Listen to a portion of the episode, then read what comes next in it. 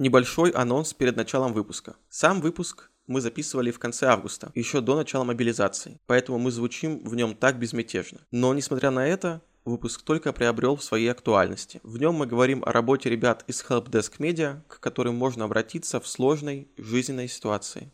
Эту вставку я монтирую уже сам, так как наш звукорежиссер в этот момент переходит границу Казахстана.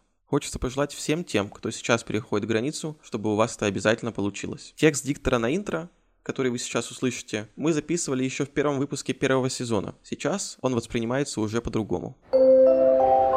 Осторожно, границы закрываются. Следующая станция «Зарубежная».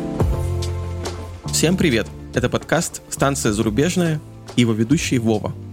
Этот выпуск мы делали еще с Дашей, с которой записывали первый сезон, и сегодня вы ее услышите. Но интро я записываю уже без нее. К сожалению, у нее больше не получается находить время, чтобы продолжать заниматься подкастом. Большое спасибо ей, что поучаствовала в записи этого выпуска, пока я искал новую соведущую.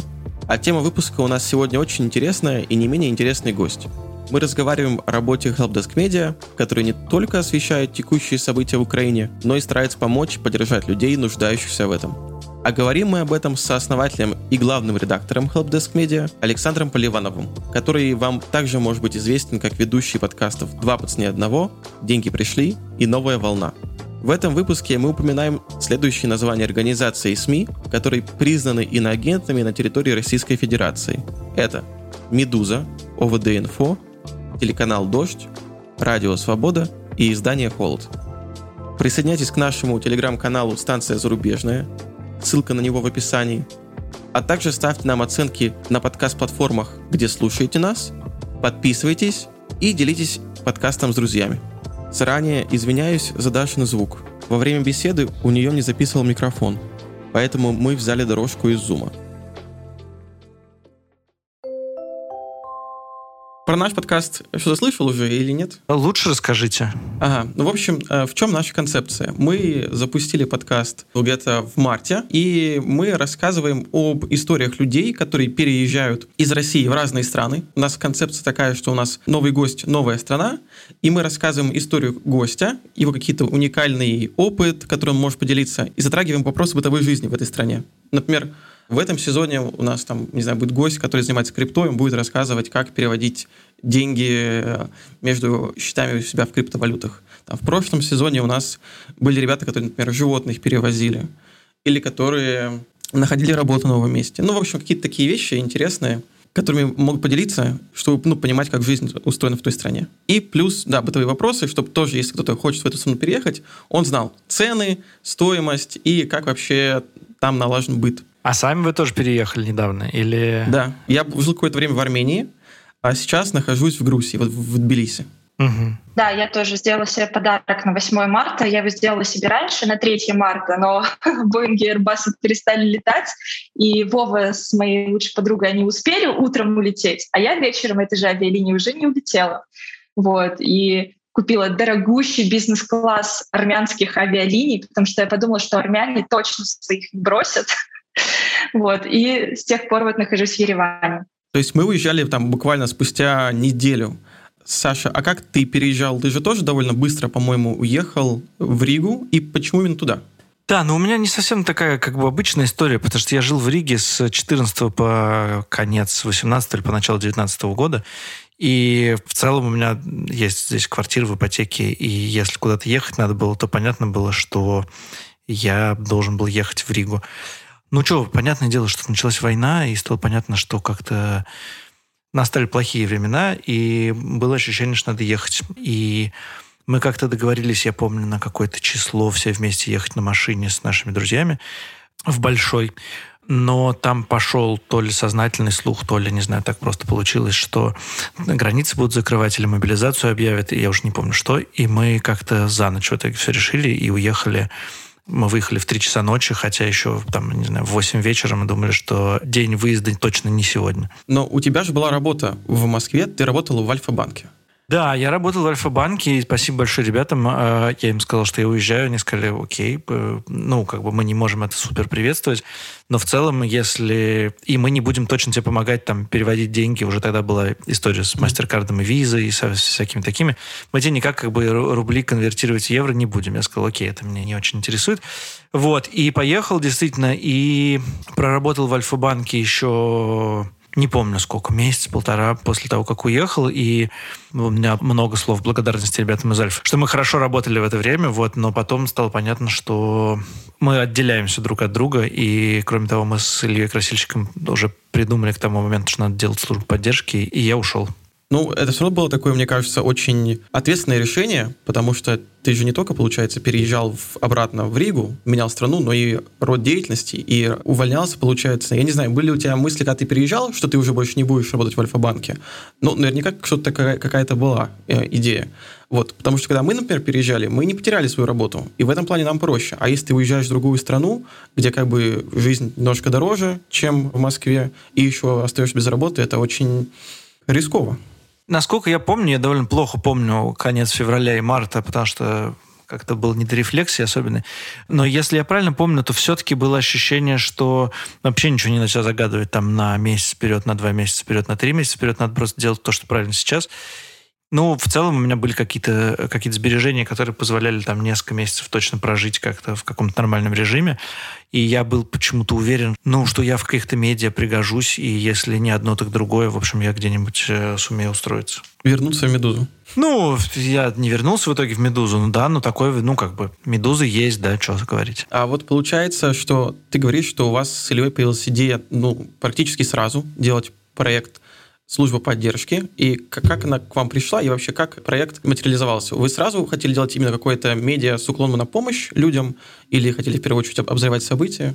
Мы немножко обсуждали наше какое-то общее будущее вместе с Владимиром Цибульским, который ведет подкаст «Первороди», наверное, вы знаете. Вот если да.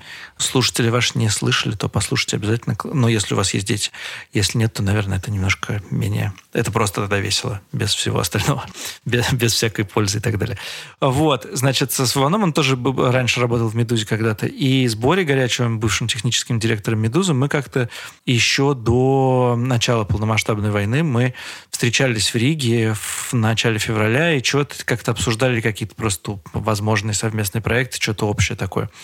Вот. И у нас остался чатик про это. И когда началось вторжение, началась полномасштабная война, то ну, как-то понятно, что всем не сиделось на месте. Илья Красильщик, ну, он совершенно не мог как бы найти себе место. И мы с ним довольно быстро начали вести в его инстаграме такие эфиры. Мы взяли 15, ну, более-менее случайных дальних знакомых украинцев из разных городов и просто включались с ними на 10-15 минут, и чтобы узнавать, что у них происходит. И так мы делали каждую неделю до конца мая ну, как-то все это постепенно оформлялось в то, что нам нужно что-то делать, и что кажется сейчас в такое время, когда нужно не экспериментировать с собой, а делать то, что ты умеешь лучше всего, а мы все-таки все люди из медиа, и мы лучше всего мы умеем делать медиа. И мы видели спрос, и мы видели понимание, в какую нишу нам занять, что мы делаем того, что другие не делают.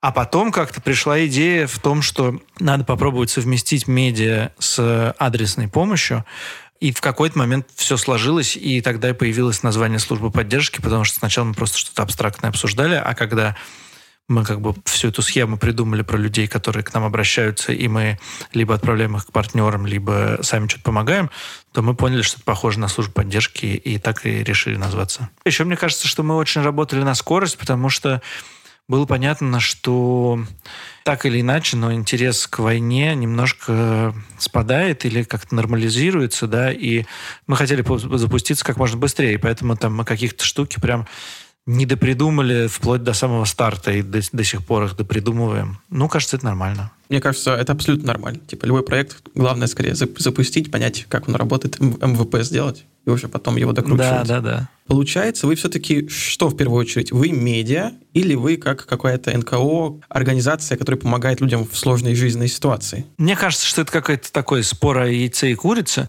Нам бы хотелось видеть это как продолжая животные аналогии, как двуголового дракона. И у него есть действительно, значит, вот сервис, да, ты можешь Любой человек может обратиться за помощью, консультацией, справкой и так далее. И есть медиа. И они друг другу помогают. Потому что если у нас хорошие популярные медиа, которые все цитируют, то тогда больше людей узнает о существовании сервиса. И мы как бы подпитываем сервис нашими медийными активностями. А с другой стороны, поскольку мы пишем про людей, которые пострадали от войны и от военных действий, то лучше всего знать, как именно они пострадали и какая информация им сейчас нужна, мы можем только буквально от людей, которые к нам обратились, без всяких посредников. И поэтому, э, если к нам приходит много людей за помощью, то мы как бы понимаем, о чем писать надо сейчас в этот момент. Вот, поэтому это подпитывает друг друга, и мы никогда не говорили, что вот мы, значит, мы прежде всего НКО, а у нас такой бренд-медиа рядом. Вот мы так не хотели. И наоборот, мы медиа, которые чуть-чуть там, не знаю, в меру своих сил что-то пытается помочь. Так мы тоже не говорили. Хотелось равенства между этими головами. Но это получается похоже на такие дела. Мне кажется, это первая аналогия, которая мне пришла в голову. Да, такие дела хорошая, правильная аналогия. Мы, конечно, о них думали. Другое дело, что у таких дел все-таки своя немножко ниша, да, а на общественно-политической нише э, такого никто не делал, да, но, конечно, мы смотрели на такие дела как на какой-то референс. Сколько человек в вашей команде? То есть если у вас есть две головы, то может быть штат, не штат каких-то журналистов, которые пишут, и если это адресная помощь, то это, наверное, какие-то волонтеры, юристы, психологи. Сколько вообще людей над этим занимаются, на какой основе? Ну, смотрите, у нас, э, во-первых, да, есть команда волонтеров, которые действительно э, отвечают на линии. Первый человек, к которому вы, если вы обращаетесь за помощью, то первый человек, с которым вы общаетесь, это волонтер, который действует по инструкциям. Спасибо им большое. Их несколько десятков. Они варьируются, на самом деле, и очень сложно сказать, вот у нас работает несколько десятков человек, но один из них работает два часа в неделю, и это отлично, хорошо, спасибо. А другой выходит каждый день, там, я не знаю, на 4 часа или иногда на 6 часов. То есть это не то, что вот несколько десятков. У меня есть в голове цифры, там, 50 человек, да. Они все время них немножко больше, немножко меньше, но, в общем, э, приблизительно так, да, волонтеров несколько десятков. И чуть меньше, кажется, в нашем корпоративном слэке сейчас типа 38 записей или что-то 37 записей. Вот. Из них, наверное, треть работает с редакцией, треть работает со службой поддержки, и треть между, там, я не знаю, вот, например, красильщика нельзя ни туда, ни туда, он как бы над всеми. Или там технический директор, он нужен и тем, и другим. Или человек по персоналу HR, он тоже нужен и тем, и другим, поэтому их мы не разделяем. Вот. В редакции, да, работает... Есть команда Инстаграма, есть команда Телеграма, есть команда репортеров, редакторов, э, дизайнеров, Короче, да, чтобы делать медиа, приходится, что нужно довольно много людей. Ну, в общем, вы довольно быстро растете, получается. По численности мы не то чтобы сильно выросли со старта, да, мы выросли со старта, но не, не прям к 1 июня, когда мы запустились, уже большинство из этих людей работали с нами. Ну, понятно, что кто-то кто ушел, кто-то пришел. А они работают, получается, тоже из-за границы, то есть не находятся в России. Да, да, это наше условие работы. Мы работаем из-за границы. Ну, как бы тут два соображения. Первое соображение – это безопасность сотрудников, да, мы не знаем про российское государство ничего. Мы не знаем, что оно может сделать. Там иностранный агент, нежелательная организация, какая-нибудь еще организация, экстремистская организация. Все это как бы может быть. Может быть в один момент никаких сигналов не будет, чтобы мы там успели кого-то вывести. Вот. А работа на нежелательной организации – это уже какое-то, значит, э, существенное поражение в правах в России. Поэтому мы решили, что это небезопасно для сотрудников. А второе соображение, что это небезопасно для нас самих, в смысле, как компании, потому что если кого-то из наших э, ребят задержат и посмотрят наши переписки и все остальное, то это будет не самая приятная вещь для всех. Вот. Плюс в нашей команде работает несколько ребят, которых как бы никуда не надо было вывозить. Это ребята из Украины. Они как были, так и остаются кто в Киеве, кто не в Киеве. И для нас это какая-то важная принципиальная штука, что мы работаем вместе в одной команде. Не то, что у нас есть какой-то такой российский загончик, экспатский загончик и там украинский загончик, а мы все вместе и обсуждаем все темы в медиа, как бы придумывая непротиворечивый такой язык описания людей во время войны, который был бы не то, что всем интересен, понятно, что разные темы интересны и неинтересны, но скорее не оскорбителен для всех. У вас есть какие-то правила в команде между украинцами и россиянами, как экологично, не токсично общаться, и чтобы, возможно, какой-то там общий контекст не переходил в рабочие вопросы. Просто я могу по себе сказать, мы с двоюродной сестрой, она из Киева, первое время я там предлагала, что мы не пишем друг другу наши или ваши, мы пытаемся на другой объект, то есть конкретизировать, кто именно. Ой, вот это интересная мысль, кстати. А о чем вы еще договорились? Мы договорились, э, то, что каждый может говорить то, что он думает. И если он считает, что это начинает человек как-то триггерить, то мы об этом пишем, что давай на этом остановимся, я сейчас не готов. Угу. То есть мы не пишем «я не согласен», мы начинаем спорить, я говорю «я сейчас не готова», все.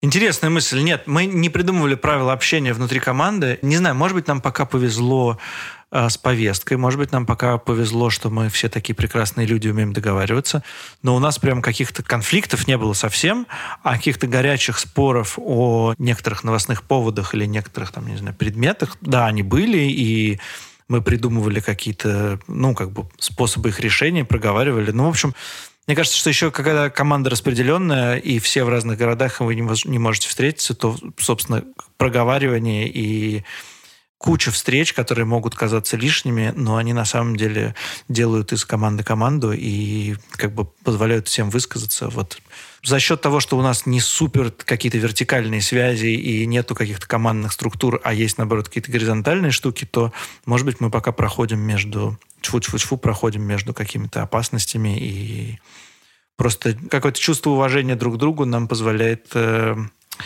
продуктивно работать. Немножко как пресс-релиз я сказал, как будто бы, но в целом я, я действительно так думаю. Э, вот, поэтому, да, да, да, да, встречи, значит, этот позволяет нам проходить. Ну ладно, простите. Ну, я действительно, мне действительно так кажется. Все нормально. Еще такой вопрос. А как можно к вам попасть? Вот просто я рассуждаю по себе. Я тоже журналист по образованию я редактор. Э, и в какой-то момент у меня, конечно, работы дофига, и есть новые проекты, личные и так далее, но все равно остается такая потребность. Э, вот я нахожусь в Армении, я даже уже думала, может быть, тут есть какие-то русскоязычные газеты, в которые я могу писать колонки, например, про иммигрантов русских сейчас, с какими сложностями не сталкиваются, как можно помочь, ну, какие-то такие вещи. Вот может ли кто-то из-за границы прийти и сказать вам, вот я репортер, специализируюсь на такой-то теме, могу писать платно, бесплатно, пожалуйста. Во-первых, да, конечно, да. Самый простой способ написать мне. Как, собственно, мы встретились на этом подкасте, да. Вы написали, я ответил. Вот. Ну, мне не хочется градить всякие структуры, типа напишите на e-mail свое резюме CV, приложите. Нет, на, на, на самом деле все просто так э, пишет э, кто-то в Телеграме, случается контакт, не случается. Мы так на самом деле, ну, более-менее так команда сформировалась, и есть ребята, которые просто как бы ничего о нас не знали, но увидят, увидели и стали нашими полноценными сотрудниками. Кто-то внештатно с нами очень успешно уже работает, вот по такому же режиму уже там много текстов сдал не, не то, что у нас э, есть золотой валютный резерв России, и мы можем как бы всех приютить, но совершенно точно, что мы можем быть друг другу интересны в каких-то отраслях, поэтому пишите. Вообще, если можно использовать ваш подкаст как какую-то рекламную площадку, то я бы сказал, что в целом у нас э, довольно мало идей по поводу того, что делать, например, в тех же подкастах, что делать с YouTube, что делать с email-рассылками. Если у вас есть какие-то прорывные идеи, пишите мне. Вот, может быть, мы что-нибудь будем делать вместе. Ты сказал, получается, как написать вам, если хочется поработать вместе с вами, а что делать людям, которым нужна помощь? Вот вы же служба поддержки, и кому-то кто-то столкнулся вот со сложной жизненной ситуацией, и ему нужна помощь. Как с вами связаться, где написать? И ну, сейчас я думаю, что многие люди переживают о безопасности, потому что все-таки у вас есть какой-то такой вайб, что вы были раньше с «Медузой» связаны, и как бы человек, может быть, ему нужна помощь, но он, может быть, не уверен, что если он напишет, то ему потом... Смотрите, да, я сначала расскажу, как это устроено, а потом... Ну, давайте, давайте расскажу, как это устроено. Значит, у нас есть такая штука Help Desk Media Bot. Это бот в Телеграме, но на самом деле вы просто вбиваете это в поисковую штуку, да, делаете знакомство с Helpdesk Media Bot, дальше пишите ему, он задает вам 2-3 вопроса, там, чтобы волонтеру было легче понять сразу, э, что, что с вами, да, откуда, из какой страны и какой вопрос, по, по, по какой категории вопрос. Дальше человек, который обратился к нам, связывается с волонтером, описывает ему свою проблему. У волонтера есть две возможности решить проблему. Первая возможность – это мы с такой проблемой уже сталкивались, знаем, как ее решить. У нас есть инструкция. Мы можем как рассказать просто буквально человеку инструкцию. Вот. Но чаще всего, конечно, волонтеры с такой проблемой не сталкивались. У каждого человека своя какая-то уникальная история. Ну и в этот момент волонтер должен понять, к какому из наших партнеров лучше всего обратиться. У нас там около 30, по-моему, сейчас партнеров самых разных, да, вот, то есть понятно, что если у человека прямо сейчас задержали, и он не знает там, что писать в протоколе допроса, то мы его быстро отправляем к УВД-инфо. А если он пытается выехать из, не знаю, Харькова в Европу, то помогаем уехать и так далее. И мы так договорились, что мы с этими... Мы не просто отправляем партнеру и говорим, вот, звоните там на горячую линию, время ожидания 20 минут. А мы пытаемся договориться с каким-то уже конкретным волонтером от них или конкретным оператором, менеджером от них, чтобы передать нашего человека в теплую да, чтобы мы не, там, не описывать 10 раз одно и то же. И таким образом мы, с одной стороны, такая справочная, и мы бы хотели думать о нас, что если вот любая проблема, с которой вы сталкиваетесь, и вам непонятно, как бы с чего начать ее решать, или там вы уже продвинулись в чем-то, и с чего там дальше решать не, то вы бы написали нам, а мы бы уже вам подсказывали, куда что делать, как идти, какие следующие шаги. Возвращаясь к вопросу, я еще хотел сказать, что ты сказал про, про слово «помощь», да, если мне нужна помощь. И мы тоже сначала очень много как бы это слово повторяли. А потом выяснилось, что люди не понимают, что такое помощь, и мне нужна помощь. И они думают, не, мне помощь не нужна. Помощь нужна вот беженцам или украинцам, которые остались без дома, или еще кому-то. А я не пострадал. Я просто э, растерян и не знаю, что мне делать и с чего начать. И мы сейчас э, больше говорим именно про поддержку, единое справочное, такие слова, как бы мы поможем разобраться, начать решать проблему, но, ну, как бы, чтобы люди не чувствовали себя вот такими, что вот, да, я в таком серьезном положении, что мне нужна помощь, помощь, вот. И еще последняя штука, которая была в вопросе, кажется, про безопасность. Да, да. про безопасность. Идея такая, да, что мы поняли, что Телеграм очень классная штука, но в целом, что происходит и кто читает эти переписки, мы как бы в целом до конца не очень понимаем и не до конца уверены. И поэтому как интерфейс Телеграм очень классный, и начинается общение в Телеграме, но как только вы начинаете описывать свою проблему, вы попадаете в отдельный чат, который мы сами все написали, и его отличие в том, что через неделю после того, как мы закрыли чат, мы удалим всю информацию отовсюду. Это возникает, э, из-за этого много нам внутренних проблем, в смысле там статистику считать и так далее, или там вспомнить, кто к нам с чем обращался, но в целом мы все удаляем. То есть если какой-нибудь товарищ майор нас взломает, он обнаружит наши переписки с пользователями за последнюю неделю. А, например, июньский или июльский он уже не узнает, и так мы себя обезопасили. Мы считаем, что это безопасный способ, и мы доверяем очень техническому решению, которое сделал вот как раз Боря Горячев, технический директор «Медузы» бывший, но нам, конечно, какой-то нужен внешний аудит, и мы тоже думаем над этим. Понятно. А вот с какими вопросами люди пишут чаще всего? С чем обращаются? Самый популярный вопрос июня и июля, и он так немножко менее популярный в августе, буквально типа 50% обращений в июне было связано с темой, как уехать. Их становится поменьше, но при этом люди с как уехать с очень разными запросами. То есть бывает, что человек все узнал, все знает, э, у него осталось там найти один какой-нибудь документ, и он просит может ли кто-нибудь сходить, я не знаю, в условном Гданьске в архив и выписать мне вот такую справку с таким-то номером, и тогда я могу подавать на там польское гражданство и уезжать. А есть люди, которые как бы ничего не знают, и они даже в целом не очень собираются уезжать, но они хотят, чтобы что-то узнать про эту опцию и возможность, и второй, третий, четвертый вариант э, для себя продумать. И они просто обращаются типа, а вот я там живу, опять же, в условном Воронеже, у меня там, я знаю английский язык и работаю в IT, куда, в какую страну мне лучше податься и про какую страну лучше узнавать. Такое тоже есть. Вот Сейчас э, стало меньше таких запросов, но зато выросло количество запросов, связанных либо с психологической помощью, либо даже с такой недопсихологической помощью, в смысле, что людям просто надо выговориться иногда, и они просто пишут э, какое-то ощущение safe space, и они просто пишут, ребята, мне от вас ничего не нужно, но я бы хотел поговорить как с живым человеком и рассказать, какими проблемами я сталкиваюсь, когда веду ребенка в детский сад. И это тоже наша чашка чая. И тут прямо видно, что иногда бывает, что мы прям помогли людям, и им стало легче, они пошли дальше что-то делать. Меня есть любимая рубрика у вас «Меня бесит», где каждый, кто хочет, может написать несколько вещей, которые его бесят э, в жизни и в ситуации. Наверное, я была бы вашим клиентом несколько месяцев назад, потому что сама себе говорила, что мне не на что жаловаться, как бы я не страдаю, mm-hmm. типа это мой крест, и как бы, грубо говоря, я таким образом отмаливаю грехи и все в таком духе. Но тоже поняла, что это плохо отражается на моем психическом состоянии, себя тоже нужно уметь поддерживать.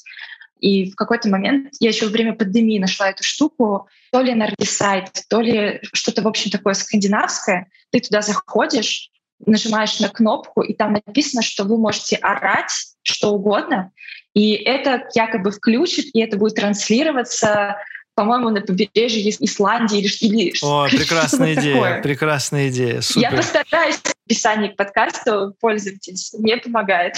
Да, да, это классно. Вообще я очень люблю такие идеи какие-то. Я однажды был совершенно не связанный с э, войной и с темой нашего подкаста «История», но я все, все равно расскажу немножко. Я совершенно очарован идеей такой, по-моему, шведского министерства туризма. Они просто буквально сделали горячую линию, договорились сначала с, там, не знаю, по-моему, тысячи людей по всей Швеции, что если какой-то звонок, то надо просто поговорить, поговорить о Швеции. Вот. И потом дали всем людям в мире горячую линию, куда можно было позвонить и поговорить с рандомным шведом. Просто про, про все, что угодно. И это было супер мило. И я звонил, и мы говорили о погоде. И это как-то, ну, было клево. Снимало какое-то ощущение ну, как бы незнакомости, и было ощущение, что все такие дружелюбные, хорошие, и, в общем, это было классно. Очень милая история. А вот, кстати, еще по тему вопросов и обращений от э, граждан, а откуда чаще всего пишут? из России, из Украины или из Беларуси? Мы с самого начала хотели, чтобы нам э, писали все, кто в самом широком смысле пострадал от, от войны, территориально, это скорее Беларусь, Украина и Россия, но и за границей, если люди уехали. Часто так получается, что большой перекос в сторону тех, кто в России находится, по-прежнему находится в России. Это сильно больше 50%. Я точно не помню цифры, потому что ну, я все-таки занимаюсь редакцией, а, вот, и я так на каких-то общих звонках э, или каких-то синках, значит, слушаю какие-то статистические цифры. Но вот Россия, люди внутри России – это основные люди, кто задают нам вопросы. Ну вот, например, я такой человек в России, я художник, работаю на какой-нибудь фриланс-бирже, рисую рисунки, у меня какие-то временные заказы, нету каких-то постоянных заказчиков – и вот решил переехать в другую страну, например, в Грузию, потому что получать платежи стало сложнее, да и в целом как-то обстановка меня, может быть, не устраивает текущая. И вот хочу, значит, переехать, и пишу вам, что хочу переехать в Грузию, можете мне как-то помочь, подсказать, дать совет. Вы скиньте какой-то э, список, гайдлайн, потому что ему нужно сделать, или как, как это будет устроено? Там немножко зависит от э, специфики да, вопроса, но, как правило, да, у нас есть инструкции, что нужно знать. Мы, есть, мы скидываем некоторое количество чатов. Как бы все сейчас происходит в чатах в Телеграме, поэтому знать правильные чаты это очень важно, да. То есть мы отправляем его в какие-то чаты этого нашего э, пользователя. Возможно, если у него там, не знаю, проблемы с документами, то мы отправляем их в одно место, да, как решать проблемы с документами. Если ему нужно просто как бы выговориться и спросить, ну как там в Грузии, типа, я не знаю, сколько там хлеб стоит, то мы как бы просто из личного опыта что-то ответим, и у нас тоже есть на это какие-то скрипты.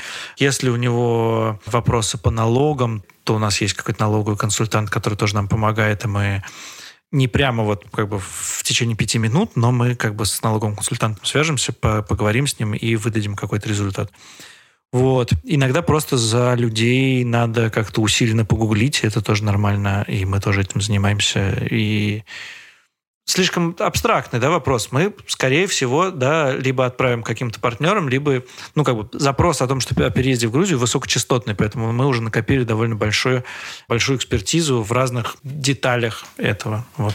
Я правильно понимаю, то, что вся эта помощь, она бесплатная? Да, да, конечно. Мы не отправляем людей за платной помощью. Единственное, что, например, у нас есть э, партнеры разные психологические, которые, к которым приходят люди, и там первые, э, первые сеансы э, бесплатные, а потом они, ну, как бы, если все нравится, то они бы, берут какую-то плату. Но в целом наши службы, наш сервис бесплатный, да. Такой вопрос. Контекст. Сейчас появилось очень много посредников, которые пытаются нажиться на ситуации. Например, чтобы сделать визу в ускоренном режиме или хотя бы умудриться записаться в визовый центр, люди берут там в среднем по 50 тысяч рублей. Это то, что раньше было абсолютно бесплатно.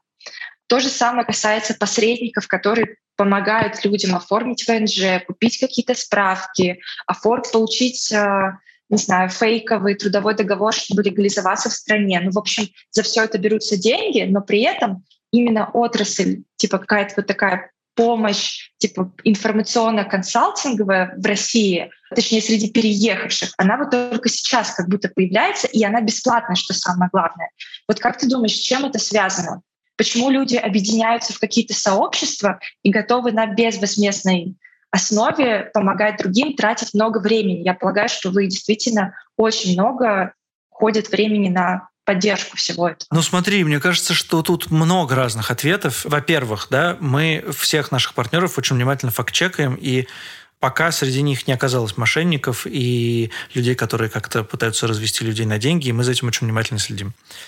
Почему очень много людей после 24 февраля оказались в ситуации полного бессилия, когда они не могут изменить ситуацию не могут, как это по-научному называется, не могут вернуть, потеряли субъектность и не могут ее себе вернуть. И очень много к нам просто людей обращалось, типа, как я могу помочь? Я хочу помогать, чтобы вернуть себе какое-то ощущение жизни, потому что какая-то уверенность, уверенность в себе. И по-прежнему вот наши там и волонтеры, и очень многие авторы, они исходят из того, что они делают хорошее дело, и это важно для них самих. Да? Поэтому я думаю, что вот эти сообщества и чатики, в которых люди действительно тратят много времени на то, чтобы решить, э, как сообща решить чьи-то проблемы, это все от этого, от того, что люди таким образом делают как бы не только тем, кто обращается лучше, но и себе самому лучше. Как, какое-то ощущение того, что ты на месте, ты нужен.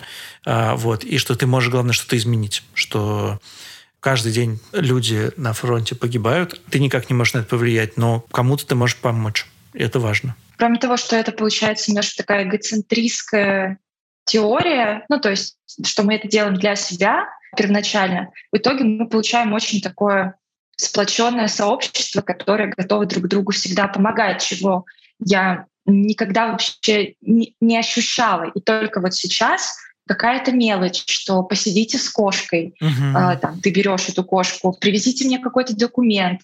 Или когда ты осознательно пишешь, ребята, я лечу такого-то числа из Еревана в Москву, кому что передать, uh-huh. какие таблетки купить.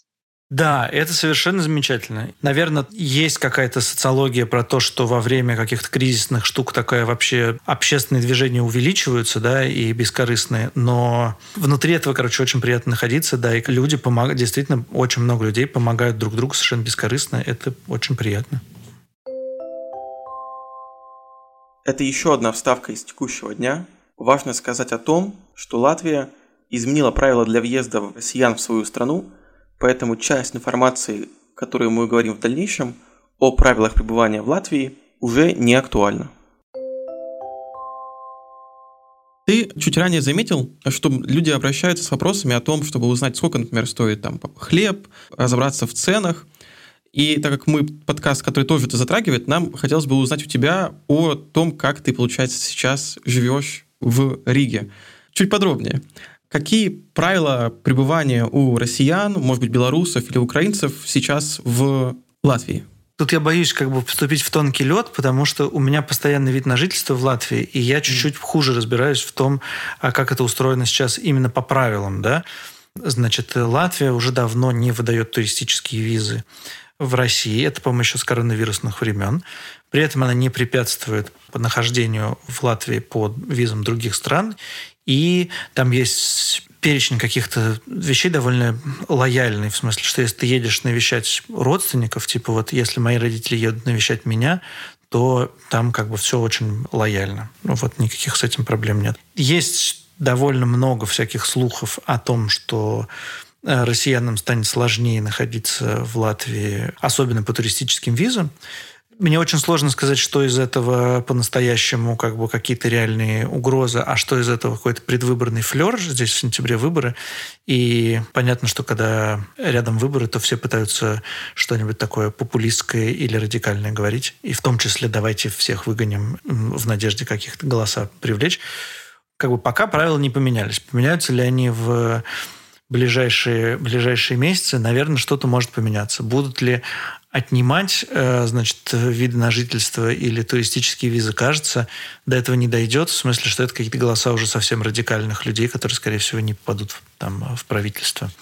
Вот, поэтому как-то так. Я, но, насколько понимаю, что ты можешь находиться на территории Евросоюза, по туристической визе 90 дней. Потом ты обязан с него выехать. Да, да. Вот. Да. Соответственно, если ты хочешь, например, остаться на более долгий срок, тебе нужно найти работу. И сейчас, насколько я понимаю, многие как раз-таки журналисты переезжают в Ригу, чтобы там работать, ну, из России.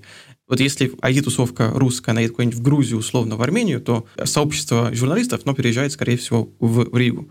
И как у них происходит этот процесс? То есть они подаются получается, тоже на ВНЖ, и они получают рабочую визу. Как работает у тех людей, которые хотят задержаться в стране? Как им получить?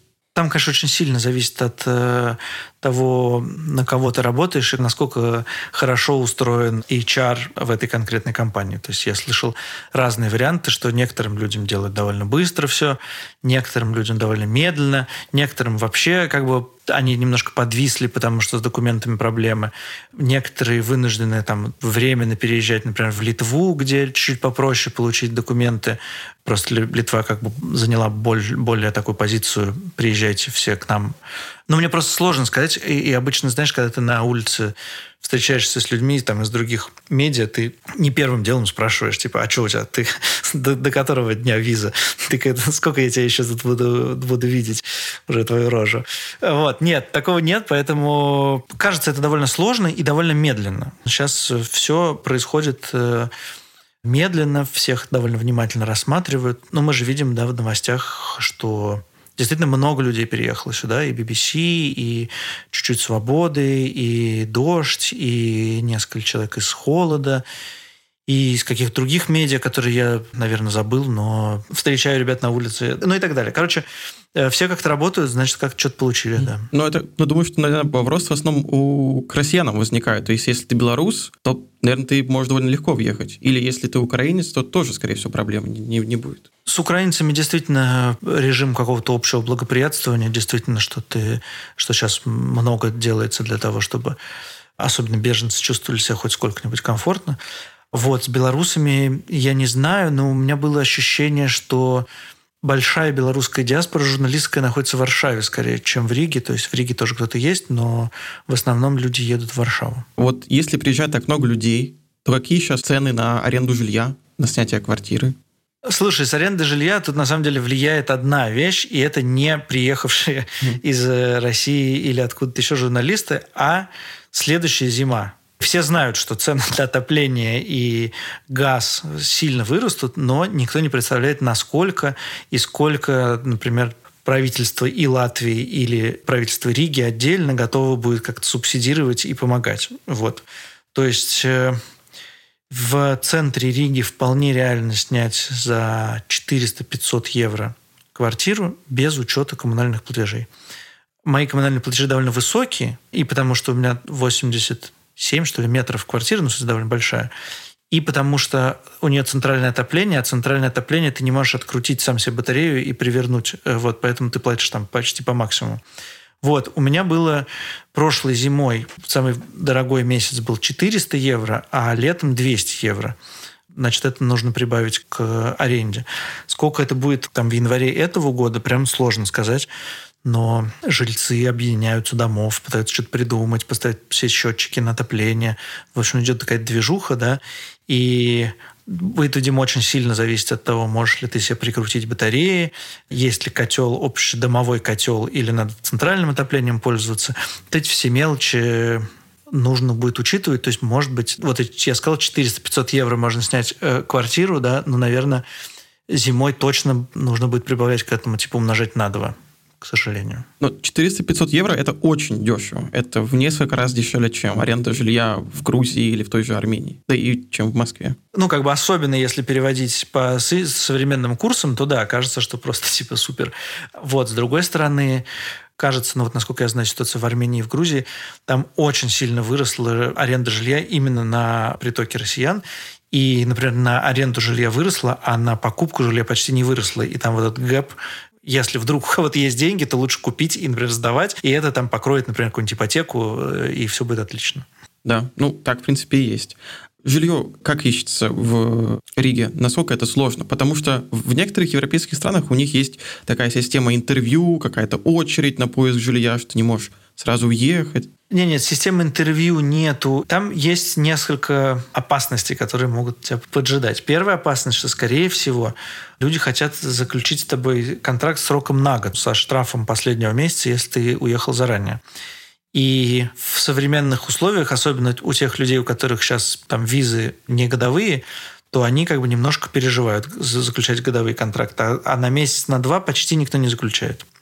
Это первое. Второе, что может быть даже так, что если ты уже договорился, и все уже как бы ты решаешь въезжать, то может там через два дня тебе позвонить хозяйка и сказать, ну, вы знаете, простите, я решила сдать жилье украинским беженцам. Я не буду сдавать его как бы коммерчески, поэтому сори. Так вот, ну вот я знаю, у моего друга произошло ровно так. Вот, поэтому это две главных опасности. Вообще есть э, какой-то сайт с любопытным названием ss.lv. Это как бы такое авито для всего. Там можно купить машину, снять квартиру, найти слесаря, сантехника и так далее, и все им пользуются. И это какая-то главная штука. Есть еще какие-то, значит, аналоги Flat for Friends, есть э, Facebook группа закрытая, которая называется «Новые рижане». Она переживает какой-то второй рассвет сейчас. И там посты появляются там много, десятки постов каждый день. Кажется, это все основные способы. Если говорить не только про цены на жилье, но и про цены на продукты, про цены на обеды, не знаю, в ресторанах или в кафе. Мне смешно, потому что я уехал же в 18 году, и сейчас приехал обратно, в 19 начале 19 и сейчас приехал обратно, и мне кажется, о, блин, все подорожало. А, вот, но насколько это на самом деле на как бы проценты все это выросло, мне сложно сказать. Но когда я переводил все, как бы, все евро по курсу 120, мне казалось, что все дорого. А если сейчас переводить по 60, то как бы, ну и нормально. Я не знаю. Биг Мак стоит, по-моему, 3,20 а, в евро. А стакан пива в баре там 3,50. Молоко какое-нибудь стоит евро или чуть больше евро. Поэтому я в целом бы сказал, что ну, что-то можно найти дешевле, чем в Москве, чего-то подороже будет, чем в Москве. Ну, как так? Я очень давно в Москве еще не был, поэтому э, вот э, кто-то был в Москве, недавно рассказывал, что как бы ты не поверишь, насколько выросли цены в рублях. И я не знаю. Ну, то есть, может быть, уже сейчас не актуально мы столкнулись с тем, что в Армении просто, ну, в Грузии не так хорошо, но в Армении просто какое-то великолепное качество продуктов, особенно фруктов и овощей. Это какой-то новый уровень вкуса. Таких классных продуктов мы не пробовали никогда. Знаешь, у меня есть ощущение, что есть какие-то очень классные доступные вещи, типа можно сходить в какой-нибудь рыбный ресторан и съесть вкусную рыбу и не оставить там э, штаны. При этом какие-то какие молочные продукты, хлеб, э, у меня вообще не вызывает никаких как бы все классно. Вот.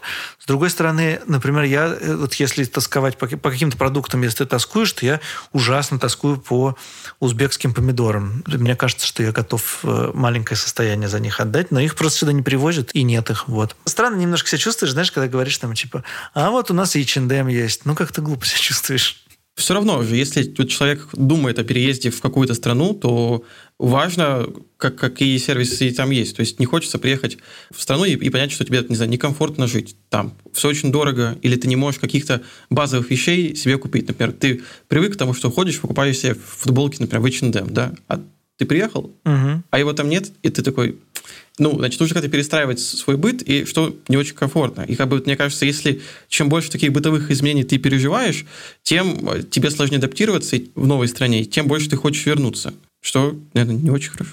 Ну да, да. Нет, еще же очень много сильно очень от везения зависит. В смысле, кого ты первого встретил, первые впечатления, и на первые впечатления потом наслаиваются другие. И бывает, что людям по всему вроде как классно жить в Грузии, но они там просто буквально не могут. Mm-hmm. Вот что-то прошло не так чуть-чуть, и они там срочно куда-то переезжают. А бывает наоборот. Вроде по всем параметрам как бы людям не должно здесь нравиться это вынужденное переселение, а им так зашла там, я не знаю, Ереван, что они теперь жизни без Еревана или там без гор не представляют. Угу.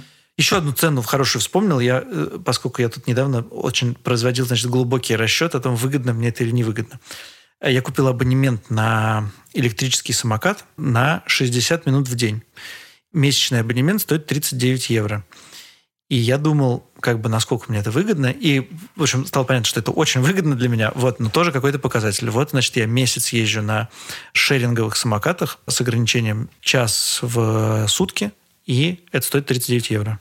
Супер. Это, кстати, по-моему, сильно дешевле, чем в Москве. Там какие-то, по-моему, бешеные были цены на самокаты. Да, там не было таких абонементов. Это такая какая-то для меня новая вещь. А угу. такси сколько стоит? В связи с тем, что сейчас лето, и я езжу на самокате, такси все-таки самое классное в Риге, да, что до всего можно добраться, на самокате уж точно, поэтому я не очень часто езжу. Но вот, например, э, недавно я вызывал такси из Юрмалы ночью в Ригу, а это километров 20, может быть, даже 25, и что-то типа 27 евро. 27 или 28 я заплатил, вот. Да, такси как бы в переводе, наверное, на километр получается дороже, чем в России. Угу. Но поскольку ты никуда далеко не ездишь, часовая поездка в такси это что-то не феноменальное в Риге, а скорее ты поедешь на такси там за, если совсем спешишь куда-нибудь, за 4 евро, за 5 евро, и это становится таким образом по километражу как будто бы дорого, а по разовой поездке, ну, столько же или меньше, да. И еще такой вопрос тоже про финансы, наверное, последний. Как все это оплачивать? То есть э, сейчас русские карты не работают, понятно. Можно mm-hmm. ли открыть счет в местном банке? С этим есть проблемы. Теоретически открыть счет можно, практически это занимает какое-то невообразимое время. Буквально много месяцев могут рассматривать открытие счета и потом ни к чему не прийти. Это связано с двумя обстоятельствами. Первое – это война. А второе, что Латвия была в какой-то момент в 2000-х годах российским отмывочным центром, и через латвийские банки шли какие-то миллиарды грязных денег из России. И это начали прикрывать еще вот в начале 2010-х. И поэтому, если приходит человек с российским паспортом открыть счет, то он в максимальном подозрении. Вот. И из-за вот этого всего флера Например, некоторые банки просто говорят, нет, простите, мы даже как пытаться не будем. Другие банки говорят, давайте мы рассмотрим вашу заявку, но вы должны заплатить сколько-то в каждом банке по-разному, типа 100-200 евро, за то, что наша служба безопасности будет рассматривать вашу заявку. И служба безопасности рассматривает заявку там, не знаю, 3 месяца. Вот. Поэтому все пользуются револютом и похожими необанковскими организациями, кажется, так это называется. Угу. N29, кажется, еще есть немецкий. Вот эти вот, значит, такие надбанковские организации, которые выдают свои карточки, и после этого нет, нет, нет проблем. Да. Я знаю, что ребята приезжают там с грузинскими карточками, с казахстанскими, они тоже работают. Ну, это да. Кстати, по поводу вот языка. В Риге на английском в основном ты разговариваешь со всеми? Или много кто знает русский тоже? Знают русский язык очень много людей. Прям, ну, в смысле, сильно больше 50%. Другое дело, что не все хотят, чтобы с ними говорили по-русски, и стараются поменьше говорить по-русски. Но там как бы такая немножко странная штука. Например, если ты приходишь в какое-нибудь хипстерское кафе, то в целом скорее ты будешь говорить по-английски, просто потому что с той стороны стойки, скорее всего, человек действительно плохо говорит по-русски, ему сложно. И ты из этих соображений, может быть, даже он и рад поговорить по-русски, но ему гораздо комфортнее по-английски. А если ты пришел, например, на рынок купить малину, то по-английски тебя просто никто не поймет. И все подумают, что ты издеваешься над, над людьми. Просто говори по-русски, совершенно нормально. Все мы тут поговорим по-русски. Опять же, я чуть-чуть выучил язык, и на таком барно-ресторанном уровне мне хватает латышского. Ну вот единственное, что как бы я иду на собрание дома, например, про то, как нам платить меньше по счетам, и как бы просто полчаса сижу как бы и киваю, а потом прошу кого-то перевести, потому что на таком уровне, конечно, я латышский не знаю, и мне сложно. Вот. Но опять же, все идут навстречу. Вот. Есть какие-то смеш... смешные моменты, когда, например, есть какие-то, ну, типа лайфхаки, да, что если ты пиво пьешь в парке, а это там в каких-то местах это запрещено, и если к тебе подходит полиция, то лучше поговорить по-английски, потому что у них какое-то супер приятствие туристам, и они как бы гораздо менее суровые. Если ты будешь говорить, а если ты будешь говорить по-русски или по-латышски, то они будут побольше суровые. Вот, какие-то такие мелочи, да, вот э, есть, да. В такси тоже как бы скорее ты будешь говорить по-русски, потому что да, тебя скорее так поймут. Ну, вот ты говоришь, ты ходил на рынок, там ходил в кафе, бары, там рестораны. А чем вообще можно заниматься в Риге? Какие есть виды досуга? Потому что это же довольно небольшой город. Смотри, это небольшой город по, по меркам Москвы, да, но это по меркам балтийских городов, это довольно большой город, 650 тысяч жителей. Это значительный город, и здесь очень любят мерить. Здесь просто другой масштаб, чем люди меряются, и нам на рекламах очень можно часто увидеть крупнейший в балтийских странах, там, я не знаю, фестиваль, крупнее, крупнейший в балтийских странах, я не знаю, выставка и так далее. Люди вот так меряют. И, например, у меня была учительница Э, латышского из Лиепая, мы занимались по скайпу, и она говорила, я никогда не приеду жить в Ригу, здесь очень шумно, очень много машин, и просто невозможно здесь жить. Вот. А для ребят, которые из Москвы приезжают, и там, я не знаю, в 9 вечера в четверг выходят на улицу, и просто никого нет на улице, и ни одной машины, и они думают, что как бы куда они попали, какая-то городская пустыня. Вот. Значит, чем можно заниматься? Во-первых, здесь есть все виды какого-то досуга, связанные с таким неспешным пешим туризмом, всякие хайкинги и так далее.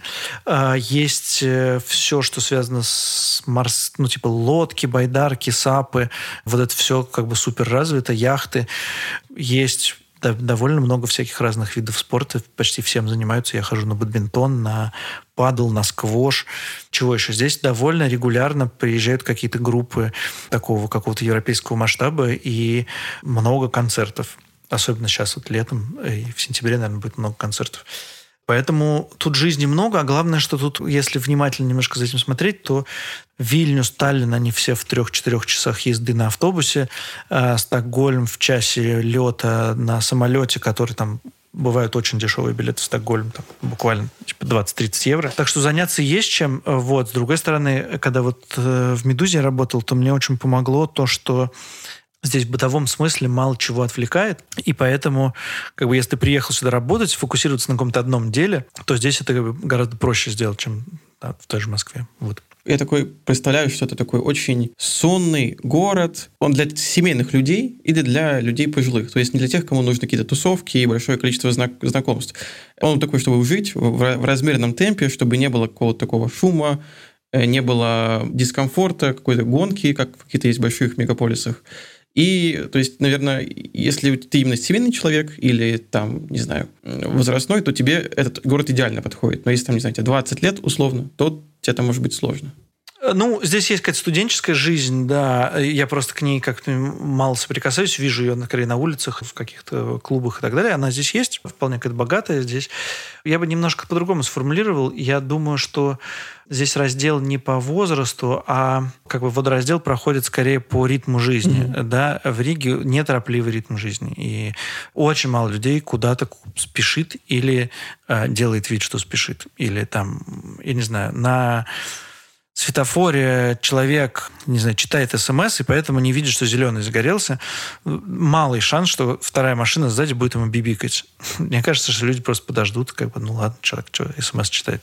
Вот, и так как-то здесь в этом все как-то устроено, да, и он довольно домашний. Вот, например, я хожу, такой смешной момент, что есть корты для падала, такой вид спорта с ракеткой, mm-hmm. неважно, и у них есть счастливые часы, когда корт стоит в два раза дешевле. Это часы с пяти вечера в воскресенье. И в пять вечера в воскресенье никого на них нет. Как бы вечер в воскресенье то, что ты проводишь дома с семьей и как бы ничем не занимаешься таким. Хотя как бы в Москве выходной пять вечера, ну как бы самое время заняться спортом. Как бы самый, самый кайф, э, да, все забито. Вот, поэтому э, какие-то такие различия есть. И последний, наверное, бытовой вопрос по поводу медицины и здравоохранения. Как это вообще все работает? Насколько это дорого, доступно? Когда я работал в «Медузе», то у нас была страховка, и это работало довольно хорошо. Сейчас просто, ну, вся медицина платная, и некоторые вещи нужно очень заранее знать о себе, потому что очереди на процедуры прям очень длинные. Там, я не знаю, если у тебя там, я не знаю, разрыв связок в колене, то есть ты можешь ходить, но как бы не можешь заниматься супер физическими упражнениями, то там ты можешь два месяца простоять в очереди на, на МРТ. И это как бы нормально. Но это как бы, опять еще к неторопливости города, например, там, я не знаю, у тебя там, может прорвать трубу в туалете, и ты звонишь сантехнику там вечером в пятницу. Он говорит, ну, уже вечер пятницы, что делать? Я приеду в понедельник днем. Вот. так, так как бы тоже бывает, и ты сидишь с этой трубой такой, -а интересно. Поэтому медицина платная, да. Вот э, я недавно ходил на прием с ребенком к, к врачу, к педиатру. Мне нужна была справка для школы и справка для секции, э, спортивной секции, что она может заниматься спортом. Кажется, 40 евро это стоило. Вот. По записи все было очень мило и любезно. Знаю, что один мой приятель, который уехал в Америку, срочно, значит, он уезжал в Америку, здесь за два месяца вылечился все зубы, потому что если бы в Америке с ним что-то случится, это катастрофа, а здесь это вполне доступно. Вот. С медициной есть еще два момента. Первое, что мы привыкли в России, что очень много безрецептурных э, лекарств, а здесь они почти все по рецепту. И даже те, которые, э, казалось бы, ты привык принимать каждый день, и это совершенно нормально, может быть, стать вдруг проблемой, что тебе без рецепта не, ничего не продадут. Второй тезис, что какая-то медицина, в смысле, какая-то, в смысле, я не знаю, условно, там, я не знаю, живот тебя смотрит совершенно прекрасно и на каком-то обще, общеевропейском уровне, а, например, какую-нибудь голову, это я условно говорю, я не знаю, не, не, не конкретно живот, не конкретно голову, просто, а тут все отстало немножко, вот ну, как бы, опять же, если Ригу сравнивать с московскими частными клиниками, типа там «Чайки», то кажется, что здесь как-то все подотстало. А если сравнивать с Псковом, на который, собственно, Рига довольно похожа в России и рядом, рядом находится, то, конечно, здесь типа в сто раз лучше, чем в Пскове. Понятно. Естественно, что про госздравоохранение вряд ли мы сможем поговорить. Да, да, это я не знаю, да. Но вот э, недавно на скорой помощи э, катался мой родственник, и это стоило 230 евро. Ну, может быть, кстати, через какое-то время ты уже узнаешь, как здесь с госздравоохранением. Ты надолго планируешь э, оставаться? Очень сложно планировать э, сейчас. Я в целом здесь, я живу здесь, сейчас здесь мой дом. Когда это изменится, не очень понятно. Я очень люблю Ригу. Рига очень мой город и по настроению, и по какому-то соразмерности человеку. И мне здесь прям хорошо находиться, поэтому у меня нет ощущения, что вот мне надо куда-то срочно переезжать. Но и загадывать тоже сложно. Мало ли что будет. Вот. Про медицину еще последнее хотел сказать, что очень э, важная тема, которой нету, э, нету в России, это семейный, семейный врач, которого ты в итоге приписываешься к семейному врачу и по всем вопросам мелким просто как бы с ним, с ним разговариваешь. Вот это мне предстоит еще. Я хочу тоже найти какого-нибудь классного семейного врача и все вопросики таким образом решить. Это очень удобно. Вот ты сказал, что пока планируешь жить там, что это твой дом. А вообще, какие вот у, у тебя и, кстати, у команды службы поддержки планы на будущее? Что вы планируете делать, не знаю, через год, через два? Или когда закончится война? Как вы видите свой проект? Ну, смотри, мне кажется, что если мы представим, что вот у меня закрыт Telegram, Slack, э, а вот сейчас мы как бы выходим с подкаста и выяснилось, что война закончилась, то мне кажется, что после этого момента у нас еще будет работы, ну, типа года на два, потому что люди, которые пострадали от войны, не закончились. А, и даже если закончилась война. И в этом смысле мы, наверное, как-то будем перестраиваться, но мы по-прежнему хотим помогать людям, которые пострадали от войны, действий российского государства после 24 февраля и всякое такое. А если вдруг так произойдет, что через два года наш проект окажется никому не нужным, супер, тогда мы разойдемся с чувством выполненного долга, и понятно, что этот проект, наверное, не вечный, да, если мы почувствуем, что мы не нужны, то мы либо будем перестраиваться, идти в какую-то область, где мы нужнее, либо с благодарностью расходиться, и это тоже нормально. Как бы конечные проекты вообще как бы лучше думать о конечных про- проектах как о конечных, чем как о, там, на всю жизнь. Вот обычно как-то так помогает жить. Вот, поэтому не знаю, не знаю. У каждого, я думаю, из нас еще уже все находятся в разных городах, да, там типа Тбилиси, Ереван, кто-то вообще в каких-то экзотических местах, типа там север Швеции. И мы все сидим в разных местах, у нас есть какие-то жизненные планы у всех свои, И я думаю, что они все сейчас не очень длинные. Нету какого-то как, знаешь, на собеседованиях спрашивают, кем бы вы хотели быть через три года? Вот у меня совершенно пустота просто полная в голове на этот вопрос. Я бы не прошел ни одно собеседование. Я бы ответила на этот вопрос, что через три года я хотела бы быть хорошим человеком. Вот, что бы это ни значило. Нет, это хорошо, это прекрасно. Я думаю, что мы все бы хотели. Вообще, мне кажется, это великолепная мысль, чтобы закончить наш сегодняшний подкаст и выпуск. Прекрасно. Тем более, как раз говорили про хорошее дело, про службу поддержки, и что это такая помощь вообще безвозмездная, и что формируется какая-то культура, когда ты хочешь помогать и когда тебе готовы помогать. Вот, мне кажется, что это как будто несмотря на весь негативный контекст, в котором появилось это движение, оно раскрывает, мне кажется, в этих людях все самое хорошее, что в них есть. Вот, поэтому если вы хотите э, стать частью службы поддержки, вы знаете какие-то специальные знания там, юриспруденции, в налоговом законодательстве, какие медицинские, еще что-то, то мы оставим ссылку в описании, чтобы можно было написать э, Саше напрямую и его коллегам и присоединиться к команде. Спасибо, Спасибо Саша, большое. Да, мне пришел. было очень приятно с вами поболтать. И Действительно, если вы не сталкивались со службой поддержки, то просто загляните, что мы делаем в Инстаграме Helpdesk Media и в Телеграме Helpdesk Media. Посмотрите, может быть, вам понравится, и вы станете нашим волонтером или станете участвовать, как-то нам помогать, или мы будем вместе работать. Это будет прекрасно, да, и спасибо большое, что дослушали до этого момента.